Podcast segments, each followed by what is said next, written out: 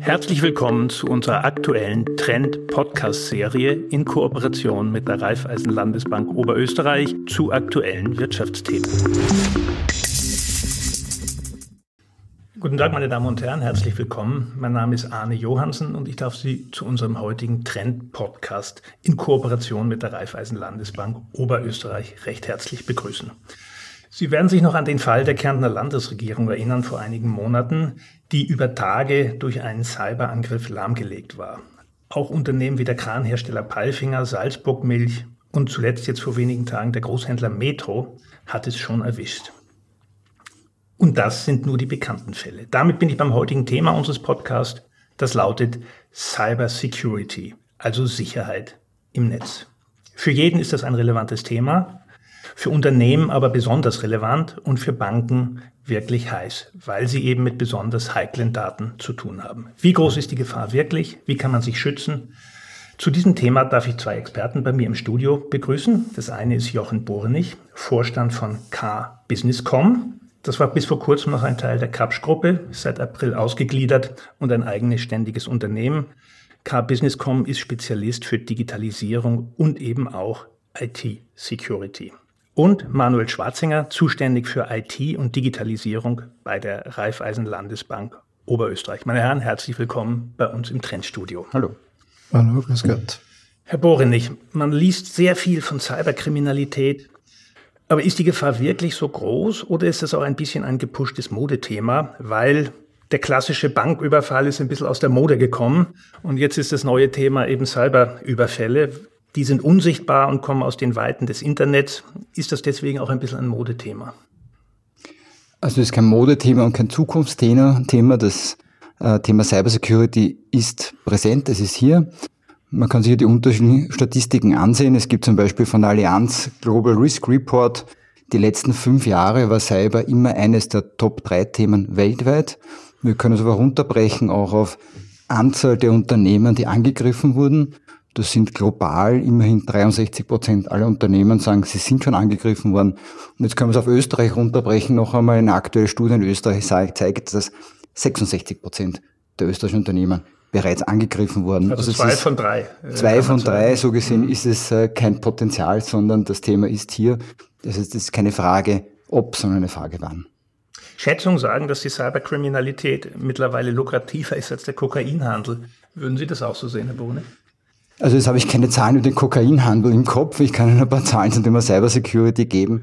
Ähm, eine Studie in Deutschland von der Bitkom ähm, zeigt, dass der Schaden äh, der letztes Jahr entstanden ist, 223 Milliarden Euro betragen hat.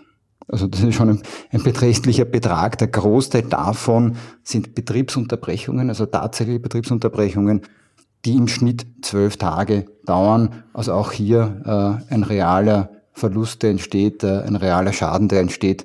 Äh, und äh, das ist durchaus, und ich kenne auch diese Vergleiche, das ist durchaus ein signifikanter Anteil zwischenzeitlich. Ja. Herr Schwarzinger, Sie sind bei der Raiffeisen Landesbank Oberösterreich verantwortlich für die Cyber Security.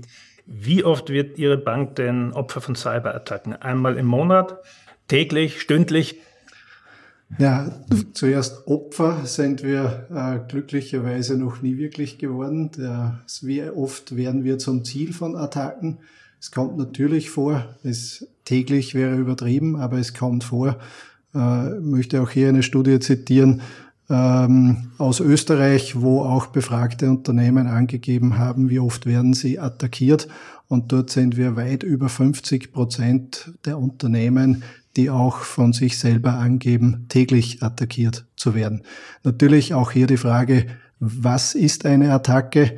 Ist eine simple Phishing-Mail bei einem Mitarbeiter schon als Attacke zu werten oder nicht? Da wird man natürlich Unterschiede haben, aber auch wir sind natürlich ein Ziel von Angreifern und werden auch angegriffen. Als Bankkunde muss ich Sie natürlich fragen, wie sicher ist denn mein Geld bei Ihnen?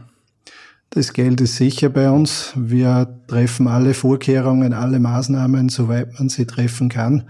Äh, wir investieren hier auch entsprechend Geld und Kapazitäten und Ressourcen, so dass wir immer am Stand der Technik sind. Wobei natürlich zu sagen ist, Sicherheit ist kein Zustand. Das ist ein laufender Prozess. Das heißt, man muss ständig äh, dahinter sein, hier alle Vorkehrungen zu treffen. Es wurde schon gesagt, zwei von drei Unternehmen sind betroffen.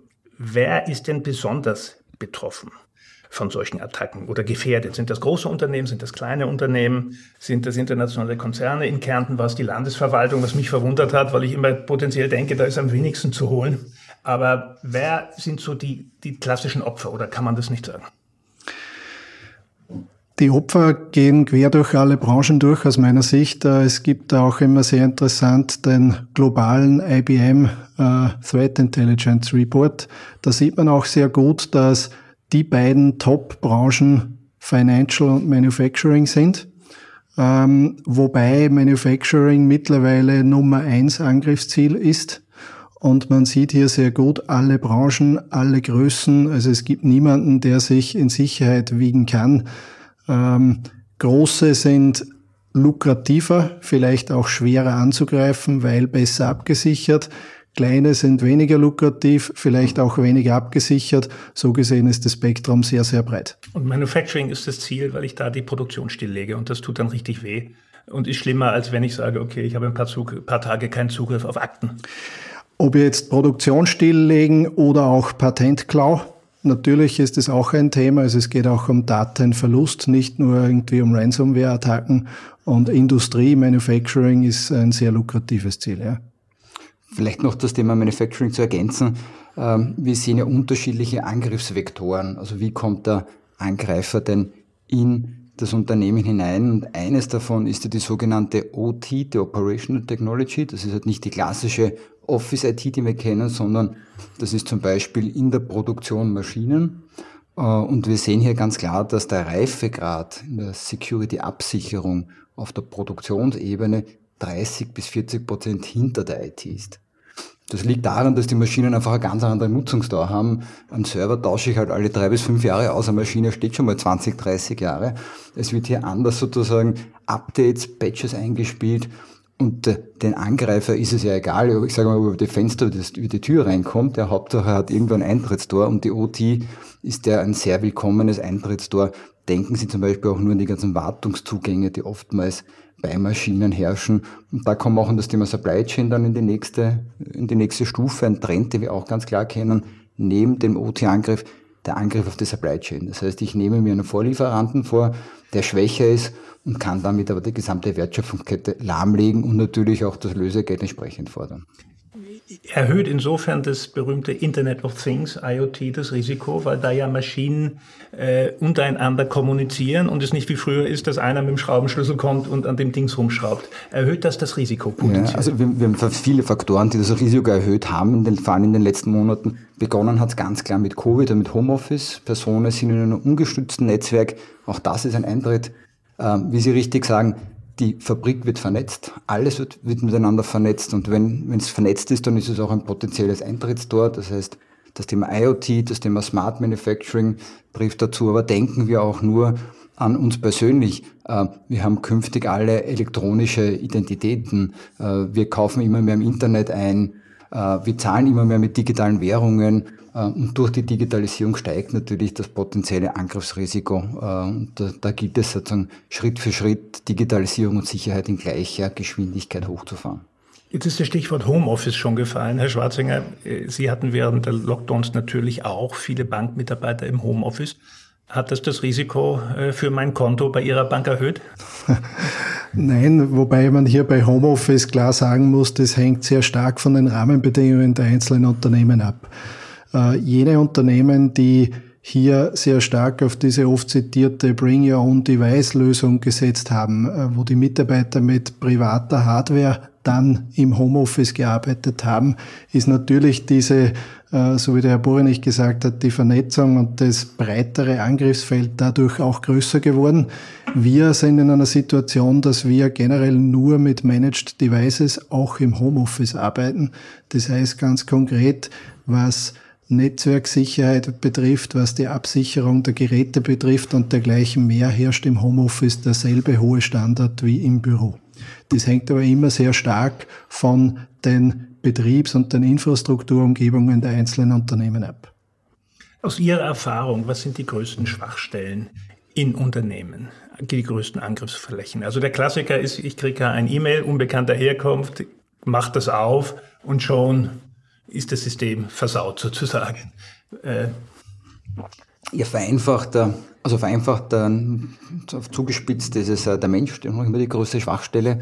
Ähm, natürlich gibt es viele Eintrittstore, wir haben das Thema OT-Security ganz kurz schon angesprochen, also die Produktionsebene. Ähm, natürlich gibt es auch sogenannte Backdoors, das heißt, äh, Systeme sind vielleicht da und dort äh, ungepatcht, auf einem, einem schlechten Status. Äh, vielleicht ist die Softwareentwicklung auch nicht in einem kombinierten Modell, also man spricht zwischenzeitlich von Entwicklung, Security und Betrieb. Ein bisschen kompliziert, DevSecOps. Also auch in der Softwareentwicklung kann man Fehler machen. Es gibt viele Eintrittstore. Der größte, äh, wenn man es prozentuell betrachtet, ist noch immer der Mensch. Ja, das ist zu bestätigen, äh, der Mensch. Und ich denke auch immer, es ist eine einfache Rechnung. Wenn ein Unternehmen 1000 Mitarbeiter hat, ist eine Illusion zu glauben, alle 1000 haben die gleiche Awareness, die gleiche Sensibilität, die gleiche kritische Vorsichtshaltung und es reicht dann unterm Strich, wenn einer oder zwei äh, solchen Angriffen auch auf den Leim gehen. Das heißt in der Konsequenz und zu Ende gedacht, aber eigentlich IT-Security ist nicht nur ein Technikthema, sondern eigentlich auch oder vielleicht noch stärker auch ein Thema der Unternehmenskultur, nämlich sozusagen der Aufmerksamkeit und Awareness der einzelnen Mitarbeiter. Vollkommen richtig. IT-Security muss gesamtheitlich äh, gedacht werden. Das beginnt, wie Sie richtig sagen, bei der Awareness, endet aber da bei der Technik. Und bei der Technik ist es aus meiner Sicht vor allem das Thema Transparenz und Geschwindigkeit dann, dass wenn etwas passiert, ich so schnell wie möglich sehe, was ist passiert und dass ich äh, reagieren kann. Eine hundertprozentige Sicherheit gibt es nicht, aber ich kann äh, sozusagen schauen, dass ich, so schnell, dass ich jetzt versuche zu verhindern und so schnell wie möglich reagiere. Vielleicht ergänzend dazu, ja, ist ein Kulturthema und ähm, wir sehen sehr häufig Awareness bei den Mitarbeitern die muss man schulen, da muss man viel machen. Was aber natürlich auch sehr wichtig ist, auch das Top-Management muss sich des Themas bewusst sein, Security kostet Geld und Security kostet oft auch Komfort. Eine Zwei-Faktor-Authentifizierung als ein Beispiel ist immer gefühlt weniger Komfort als äh, Ein-Faktor-Authentifizierung. Das erlebe ich ja gerade als Bankkunde, wie ich da gequält werde. Richtig. Aber es macht Sinn offensichtlich. Richtig. Und das ist auch ein Kulturthema, auch im Top-Management zu sagen, wir nehmen diese Dinge ernst und äh, man kann nicht immer nur für Komfort und gegen Security entscheiden. Mhm. Was ist aus Ihrer Erfahrung die häufigste Form von Attacken? Also ich, ich logge mich irgendwo ein und verschlüssel dann ihre Daten oder ich sauge Daten ab und verkaufe die weiter. Was sind so die häufigsten Fälle? Also es sind momentan einen Trend zur erweiterten Erpressung. Das heißt, die Multiple, das beginnt oftmals mit einem Ransomware-Angriff, einer Verschlüsselung und einer Lösegeldforderung, die wird aber meistens dann parallel nochmal begleitet mit Datendiebstahl und mit äh, der Ankündigung, Daten auch zu veröffentlichen. Damit steigt der Druck, äh, natürlich auch Lösegeld zu bezahlen. Und der dritte Schritt, den wir auch immer mehr sehen, ist nachher noch einmal eine sogenannte DDoS-Attacke. Also man versucht durch extrem starken Datenverkehr das Unternehmen auch noch in die Knie zu zwingen.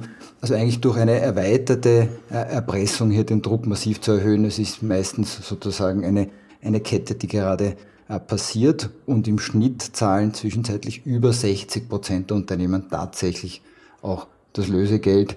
Wobei, wie wir dazu sagen, also es ist nicht, nicht unsere Empfehlung zu zahlen. Und selbst wenn man es zahlt, ist es ja keine Garantie, dass man keine Schläfer weiter im System hat. Also man kann sich vielleicht Zeit kaufen, um wieder den Betrieb zu starten, aber es ändert nichts daran, dass ich meine Systeme wieder sauber und neu aufsetzen muss.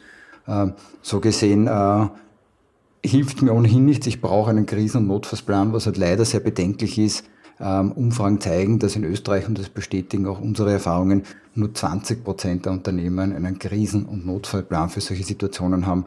Und das wäre mein Appell an alle Zuhörerinnen und Zuhörer, sich für solche Situationen auch Gedanken zu machen, so im Vorfeld. Vielleicht ergänzend zu diesen Gedanken im Vorfeld, dieser Security Response Plan, ganz wichtig, das dann auch zu üben.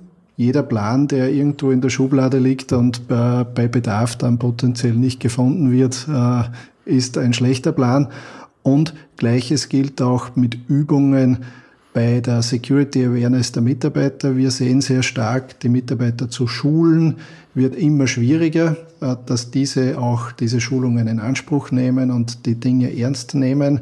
Man muss auch tatsächlich gezielte Attacken von außen probieren und auch simulieren, wie gut haben die Schulungen gewirkt, wie abgesichert ist man. Das machen Sie, solche äh, Testläufe oder? Äh, Natürlich. Ja. Wie kann ich, jetzt sind wir bei dem Punkt, der glaube ich sehr interessant ist, wie kann ich mich denn als Unternehmen schützen? Also wo fange ich jetzt an, äh, wenn ich sage, ich bin bisher noch relativ unbefleckt davon, ja, also so die billigste Abwehrsoftware, die es gibt, aber ansonsten nicht viel. Äh, wo fange ich am besten an? Es ist, äh, wie wir schon kurz erwähnt haben, ein gesamtheitliches Thema. Äh, beginnt bei der Unternehmenskultur, bei der Awareness der Mitarbeiter. Wir sprechen hier von vier Phasen. Äh, die erste Phase ist einmal das Versuchen, das zu verhindern. Durch Awareness-Schulungen, durch Risk Assessments, die ich mache, durch Penetration-Tests, durch Audits, also Prevent. Die nächste Phase natürlich Protect. Wie kann ich mich schützen? Das kann ein Firewall sein, das kann am Endpoint beim User draußen im Homeoffice sein ähm, auch eine Software sein, die läuft, die den Endpunkt schützt. Die dritte Phase ist dann Detect, das Erkennen, also so schnell wie möglich erkennen, es ist jemand im Netz, was macht er, wo ist er, seit wann ist er da, welche Daten hat er bisher genommen und äh, die letzte Phase natürlich dann so schnell wie möglich Respond, darauf zu antworten, den Plan in der Schublade zu haben, einen Incident Respond Plan zu haben, um ein Gefühl zu geben, auch vielleicht von den Zahlen her, also wir sehen es gesamtheitlich, in der Detect-Phase betreiben wir ein sogenanntes Security Operation Center oder Cyber Defense Center. Und wir haben im letzten Jahr in unseren Cyber Defense Center für unsere Organisation und für unsere Kunden, die wir betreuen, 770 Milliarden Security Events detektiert. Äh, und wir sind im Verbund mit 600 weiteren Security. Was ist ein Security Event? Das ist eine Auffälligkeit im System. Okay. Davon kann ich wahnsinnig viel auch äh, mit Machine Learning, mit Algorithmus, mit Automatisierung auch wegfiltern. Äh, von diesen 770 Milliarden haben wir 7,3 Millionen manuell noch einmal uns näher angesehen. Äh, und wenn ich das jetzt vergleiche, das war das letzte Jahr, so sind wir auf diese Zahlen bereits Mitte diesen Jahres gekommen. Also wenn wir jetzt noch von einer weiteren exponentiellen Entwicklung ausgehen, also eine mehr, eine Verdoppelung der Angriffe, die wir derzeit im Netz sehen. Und hier geht es einfach darum, den Angriff richtig zu erkennen, so schnell wie möglich zu erkennen und, und äh, darauf halt äh, geeignet zu reagieren. Die Frage, wo beginnt ein Unternehmen auf dieser Reise, ist, äh, so wie der Borenich sagt, ganz am Anfang aus meiner Sicht einmal zu sehen, wo stehe ich jetzt, äh, ein Risk Assessment zu machen und dann entsprechend die Themen auch professionell im Unternehmen zu betreiben, Rollen zu besetzen, Expertise auch im Unternehmen aufzubauen und um dann, so wie vorhin erwähnt, der Prozess, es ist ein ständiger Prozess daran zu arbeiten, bei einer gewissen Stelle zu beginnen und sich weiterzuentwickeln. Vielleicht noch kurz ergänzend äh, dazu, ähm, das mag jetzt äh, für die Zuhörerinnen und Zuhörer ähm, sehr kompliziert und, äh, und, und, und sehr umfassend klingen. Ähm, Gedanken sollte man sich auch dazu machen, was will ich denn schützen? Ja, Im Sinne der Business Impact Analyse. Was sind meine Kronjuwelen? Ich kann nicht alles schützen, weil so viele Budgets werden wir alle nicht haben, um alles in der gleichen Art und Form zu schützen. Aber hier Prioritäten zu setzen und sagen, was ist mir wichtig? Was kann durchaus stillstehen? Äh, und, und hier sozusagen in einer, in einer Impact-Analyse die Kronjuwelen zu identifizieren und diese besonders schützenswert sozusagen zu beobachten. Mir hat ein Unternehmer mal gesagt zu dem Thema, also als sie durchgegangen sind, ihre potenziellen Angriffsflächen, da haben sie gleich mal im Keller nachgeschaut, ob da noch alte Faxgeräte stehen, um möglicherweise so die Kommunikation aufrechtzuerhalten und tatsächlich auch überlegt, mal zwei Dutzend klassische alte äh, Walkie-Talkies anzuschaffen, weil die Telefonanlage natürlich auch äh, potenziell gefährdet ist. Kommt auf das Unternehmen an. Eine Telefonanlage ist im Banken- und Versicherungsbereich, wo ich ein Callcenter habe und viele Kunden anrufen, vielleicht der andere, hat eine andere Relevanz als bei einem Industrieunternehmen, der auch nur Mobiltelefon vielleicht ein paar mhm. Tage zu, äh, auskommt. Also hier gilt es auch, den Unternehmen, Unternehmenskontext mit zu berücksichtigen. Und vielleicht viel banaler bevor ich mit dem Walkie-Talkie oder mit einem alten Festnetz telefonieren kann, brauche ich ein gedrucktes Buch, wo die Nummern drinnen stehen. Also äh, mhm. das beginnt tatsächlich bei solchen Banalitäten. Äh, oder komme ich überhaupt noch bei der Tür rein, wenn ich elektronische Türschlösser habe? Es ist tatsächlich so, dass man da ganz am Anfang bei diesem Security Response Plan, wie wir vorhin schon gesagt haben, da beginnt man wirklich bei den Basics. Muss ich jetzt Angst haben, wenn der Herr Bohre nicht mit seiner Truppe da einreitet in meinen Betrieb, dass dann mal für zwei Wochen die Produktion stillsteht, weil ihr euch das alles genau anschaut, die einzelnen Geräte überprüft und natürlich auch ein bisschen die Frage, was kostet das? Ja, ich weiß, dass das so schwer zu beantworten ist, aber wenn man sagt, okay, ich habe einen 100 Betrieb mit 100 Mitarbeitenden, ist eine Produktion und Sie machen da den Check, von welcher Dimension redet man da ungefähr?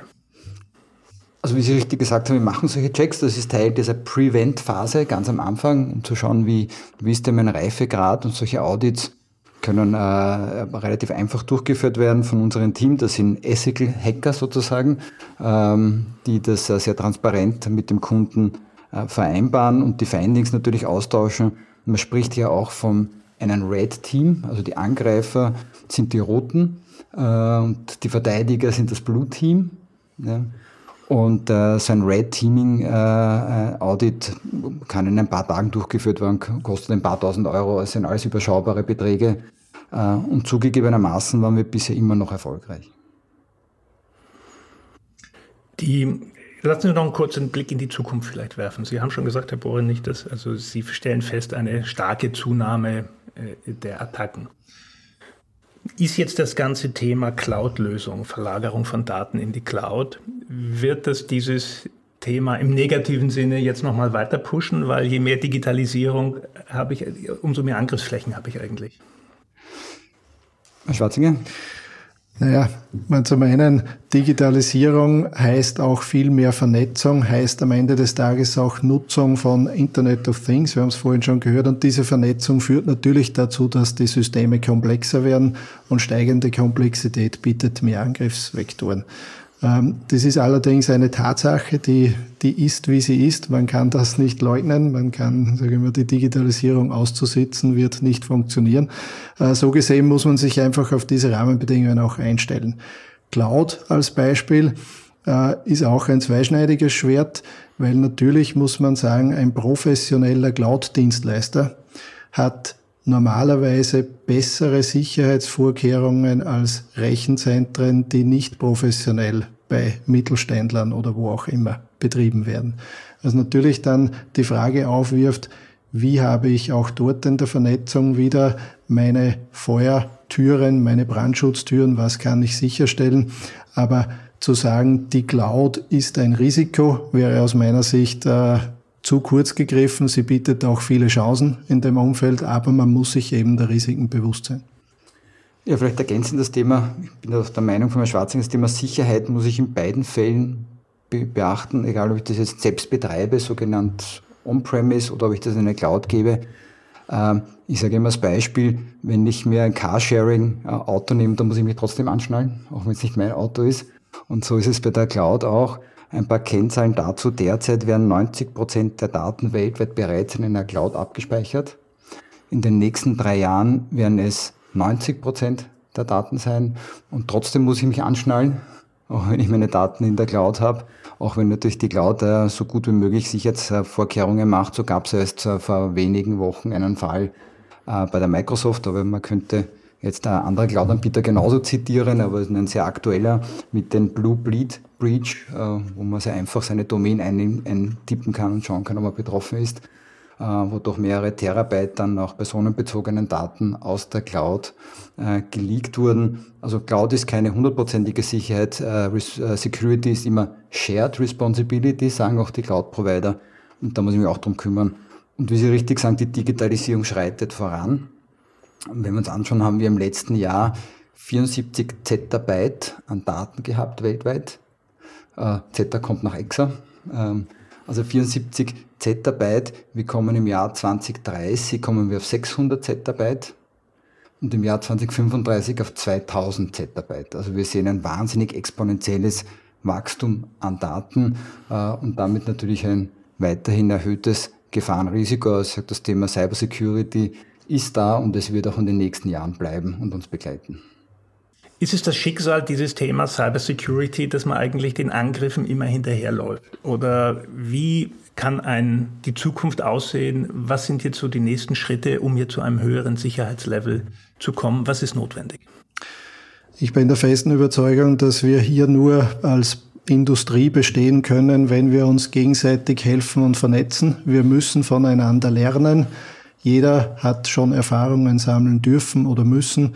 Diese Erfahrungen auch auszutauschen, Expertenaustausch, Plattformen dafür ins Leben zu rufen, ist enorm wichtig. Die CISOs, also die für Sicherheit oder Cybersecurity verantwortlichen Mitarbeiter, auch regelmäßig auszutauschen und zu vernetzen und bei Bedarf dann auch Experten hinzuzuziehen, kann nur die Antwort auf diese Fragen sein.